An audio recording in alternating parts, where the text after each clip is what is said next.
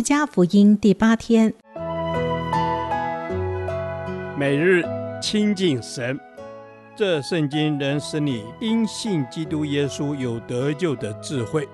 但愿今天你能够从神的话语里面亲近他，得着亮光。路加福音二章四十一至五十二节，渴慕真理。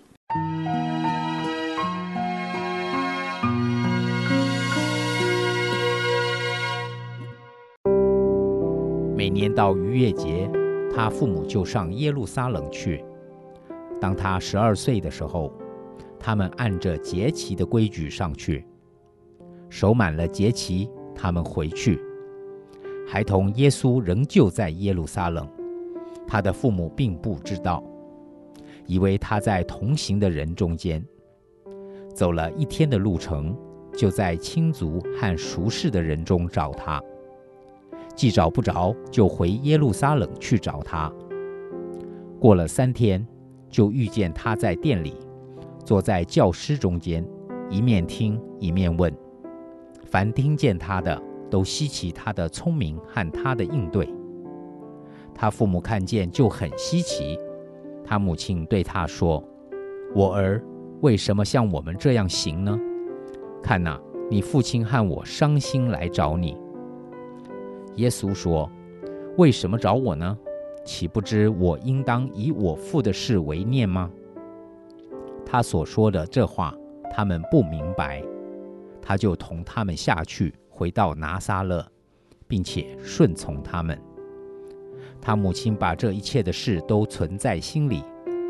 耶稣的智慧和身量，并神和人喜爱他的心，都一齐增长。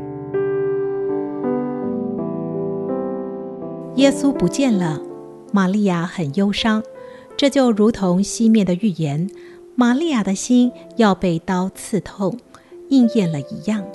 但这预言的第一次应验，与其后玛利亚见到儿子被钉十字架时心中的痛苦相比，实在是轻微的多了。约瑟与玛利亚回到圣殿中，看见耶稣超灵的反应，觉得稀奇。更对耶稣的回话满腹疑惑。然而，玛利亚心中反复思想耶稣所说的话。身为耶稣的跟随者，我们也应当昼夜思想神的话，不见得当下就能明白，但是存记在心，并且反复思想，圣灵就会引导我们越来越明白神所说的话。耶稣的回应的确超乎常理。我们身处于重视家庭伦理的华人社会，更是不禁怀疑圣经是否不看重家庭伦常。但如果仔细思想耶稣的回话，他并非对父母尊长不敬，而是显示出年少的耶稣已经认识到他与神的关系，他对神的责任，以及他对这责任的回应。所以，耶稣的回应有更好的翻译是。我应当在我父的家里。此外，耶稣会留在圣殿，是因为圣殿不单是敬拜，也是教导真理的最佳场所。虽然他只有十二岁，但耶稣对神的道是充满渴慕并热切追求的。因此，这时刻他认真地与宗教教师们讨论学习神的话语，热切地寻求理解真理。我们若要成为主的门徒，也应当认真装备自己，学习神的道，这是我们侍奉的基础。因为我们蒙召，也就是要向这世代宣扬天国的福音和神的道。我们实在需要像耶稣这种渴慕学习真理的心志。当然，耶稣并非此时就要出来侍奉。他必须等待先锋出现，做好预备，才会轮到他这个真正的主角登上服饰的舞台。所以，他仍然同父母回家去，并且顺从他们。这也提醒我们，耶稣深知神工作的时间表，即便他越来越确定神的呼召，但却不急躁、盲目的行动，反而以睿智的反应与见识，表现出在冷静中等候的沉稳性格。我们在侍奉的过程中，也应当倾听神的声音，寻求神的带领。唯有在正确的时间做正确的事，神的名才会得着荣耀。亲爱的天父，愿你的圣灵引导我们进入真理，明白你的话语奇妙，并且专心等候你不误事的工作时间表。